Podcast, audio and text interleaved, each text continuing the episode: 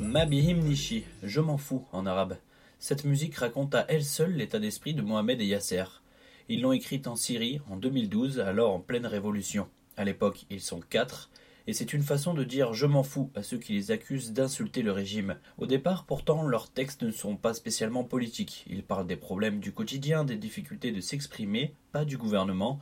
Mais en 2011, tout change. Après la Tunisie, l'Égypte ou la Libye, la Syrie se soulève à son tour.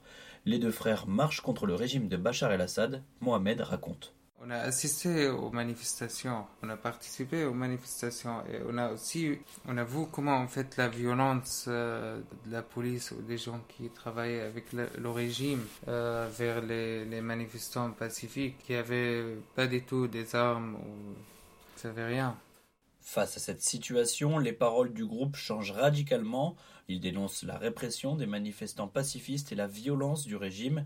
Le pays s'embrase et se dirige alors vers la guerre civile. Dans ce contexte, les musiques de Refugees of Rap deviennent inacceptables pour les autorités.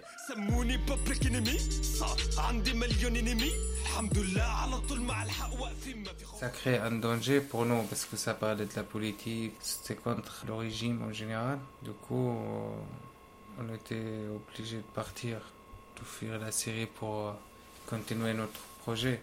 Les deux frères rejoignent un oncle à Beyrouth. Cinq jours plus tard, ils prennent un vol pour Paris. Et sitôt arrivés, les deux frères se remettent au travail. Ils trouvent un studio et enregistrent leur album. Très vite, ils sont invités à faire des concerts en Suède, au Danemark ou en France. Mohamed se souvient du premier concert en Europe. C'était bizarre pour nous parce que c'était la première fois que nous on fait un concert où les gens ils comprennent pas ce qu'on dit, mais petit à petit on a réussi à, avoir cette interaction. Les gens ils participent avec nous maintenant et on arrive à, transmettre le message parce que la musique c'est une langue euh, universelle. Aujourd'hui, les deux frères s'apprêtent à sortir un nouvel album. Yasser s'est marié à une Française, Mohamed a repris ses études en sociologie.